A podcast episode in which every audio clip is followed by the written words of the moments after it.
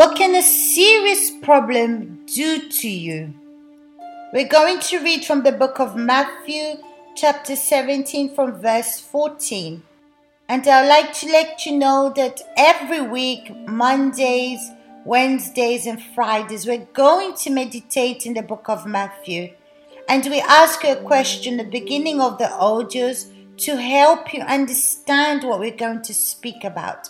But I'd like to also ask you before listening to the audios, you should meditate in the verse of the day. Okay, so let's read from the book of Matthew, chapter 17 from verse 14.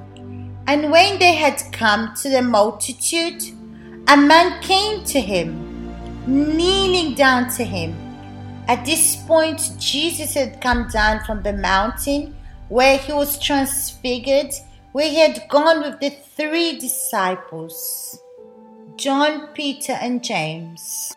And they also saw Moses and Elijah this greatness happened on the mountain and they witnessed it and also heard the voice of God saying, This is my son whom you should listen to. So he had come down from the mountain and this man came on his knees. Now I would like to ask you a question, my friends. Who told this man to come close to Jesus, to come after him? There was a multitude that was following him. And this is faith, my friends. No one tells anyone to take attitudes or to do something. Why? Because the faith insists that man went to Jesus. He wasn't shy.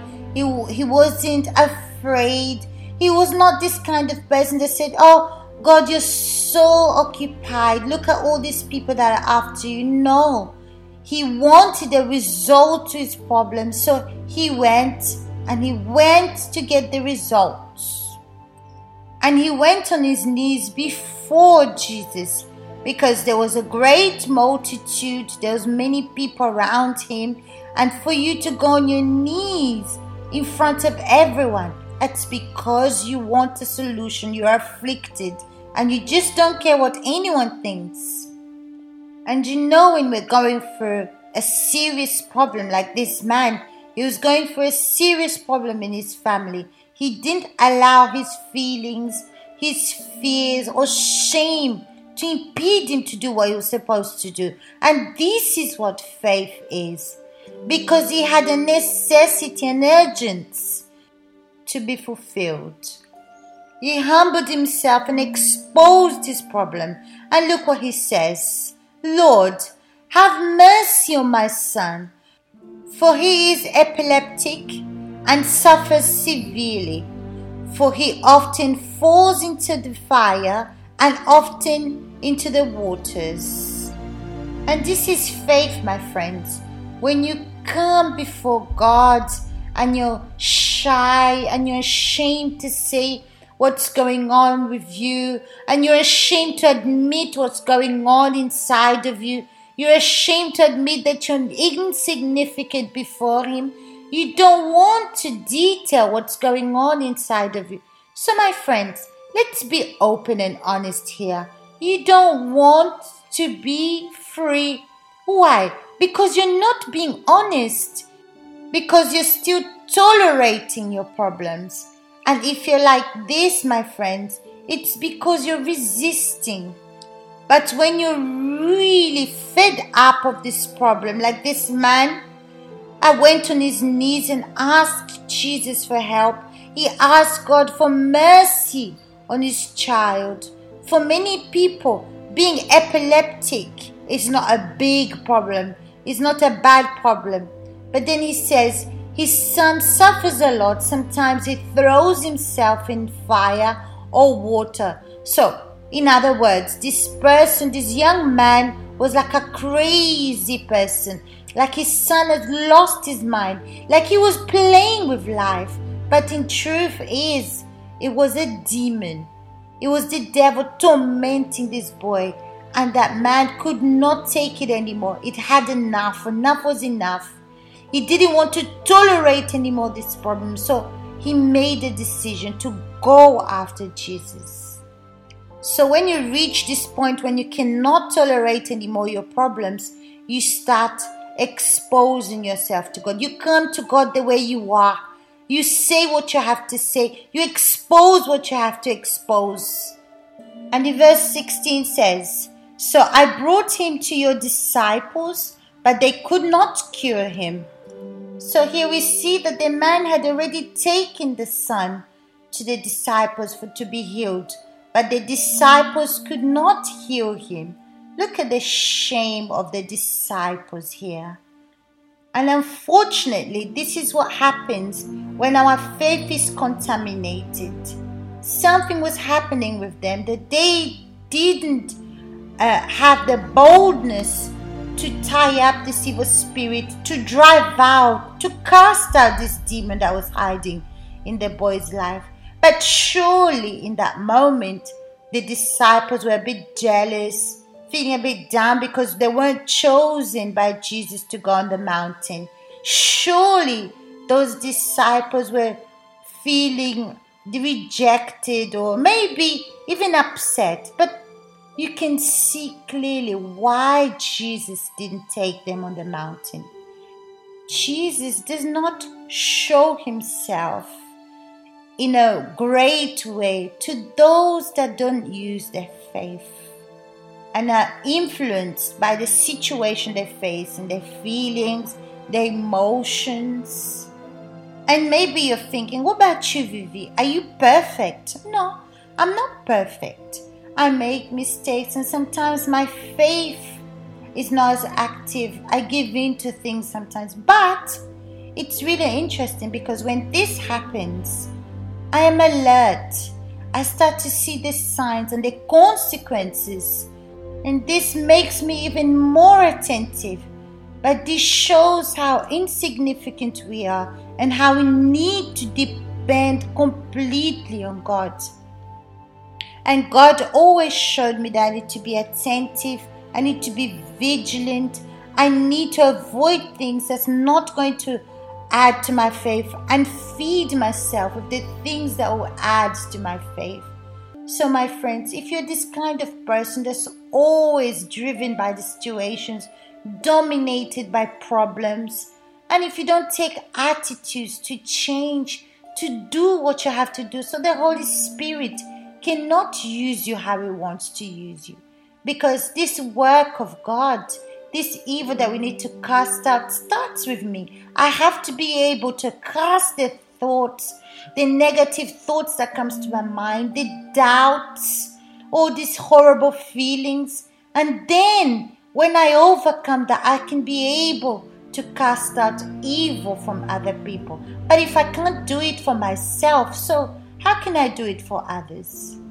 Then continuing in verse 17, then Jesus answered and said, O faithless and perverse generation, so Jesus had to stop and tell of the disciples, not the man that came looking for help, because he was using his faith, was perseverant. He wanted a solution to his problem. The disciples couldn't rebuke the devil. Look, my friends, when you don't take your faith serious, you're compromised with God if you're not vigilant rebuking and casting out this evil that's inside of you. So when the devil comes, shows himself before you, showing himself strong, you're going to surrender to him because you're entertaining doubts, thoughts, evil feelings, fear, or you're even angry with Jesus, saying, Why did God allow this and that to happen to me? This is something negative. You know, unbelief cancels the faith. When the person doesn't believe, it's because they don't use their faith. A faithless and perverse generation. When you have a terrible moral of mind, that means what goes on inside of me. And those disciples surely were feeling rejected, sad, anguished because they weren't called to go on the mountain. And then, when we're like this, we cannot have authority against the devil. And my friends, if you're listening to me now and you're afraid, you're anxious, you're preoccupied about everything, even if you've seen many miracles, many things God do in your life, but when push comes to shove, you give up, you start to blame everyone, you blame people around you, you blame your family, the church, God, everyone instead of you. This, my friend, speaks about who you are or what's inside of you. But what you've been living has not been faith, it's been religion. And Jesus said, How long shall I bear with you? How long do I have to teach you how to use faith? You were called to give and not to hide yourself and not to corrupt yourself. Learn to use what you receive, what you've been taught, and don't live by your feelings, but take advantage of the situations to bless the people. And this is what Jesus was saying. How long shall I bear with you? Have you not seen the results of what happens when you hide behind fear, jealousy, evil eyes? Look at the shame. Look at the insecurity that you're living. And this is why you don't have peace in your life, even if knowing that there is a God, that God is there. But when problems come, you go on your knees before the problem, it dominates you and your God becomes that problem. You start murmuring, you start blaming everyone, you start saying there doesn't exist God, that salvation doesn't exist. But if God existed, I wouldn't be living this situation. You throw everything up in the air and show what is really inside of you, what kind of faith you have. And Jesus said, Bring him here. That means, come here, devil. I'm going to put you in your place because I didn't contaminate my faith. I don't allow feelings and evil thoughts to dominate me. I don't allow the devil to take over. Do you remember, devil, when he tried to use Peter and then Jesus said, Get behind me, Satan. Remember the temptation that the devil presented before him after the baptism in the desert. Remember all the provocations that the devil used to try to impede Jesus to do what he was supposed to do. But he rebuked him and put him behind. He used his faith and spoke the truth. My friends, this is what faith is. Faith is to be exercised, is to put into practice. It's not natural, no. It doesn't make me be afraid or make me murmur. Faith is to use against my problems. Resolve what I need to resolve. If I need to learn, I'm going to learn. If I use the wrong faith, I'm going to correct it. If I was anxious, I need to learn not to be anxious. So, my friends, do this. And it continues in verse 18. And Jesus rebuked the demon, and it came out of him, and the child was cured from that very hour.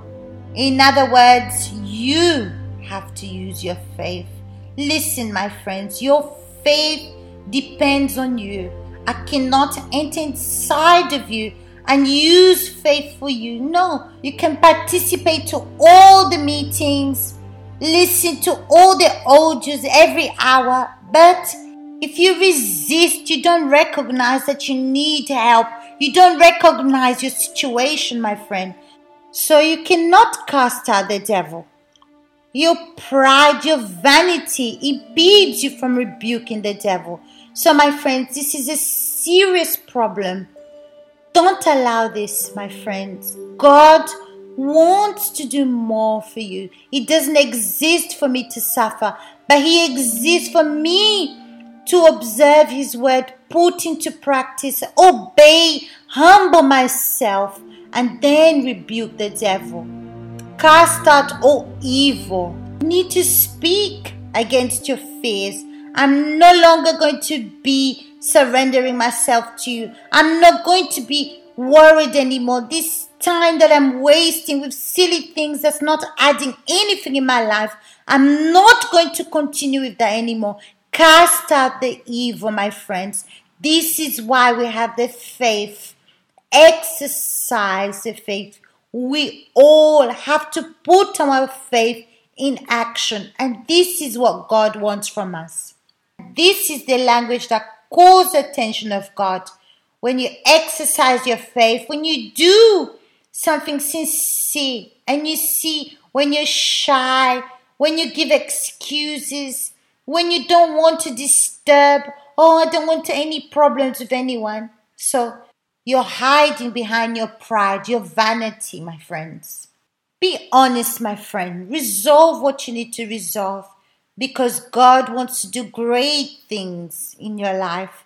Take advantage of problems and draw closer to God and have a better relationship with Him because if you have the real God, even knowing that you have all these difficulties, you overcome and you have a different kind of life. Okay, my friends, so stay in the faith, and tomorrow we'll be back here. See you then.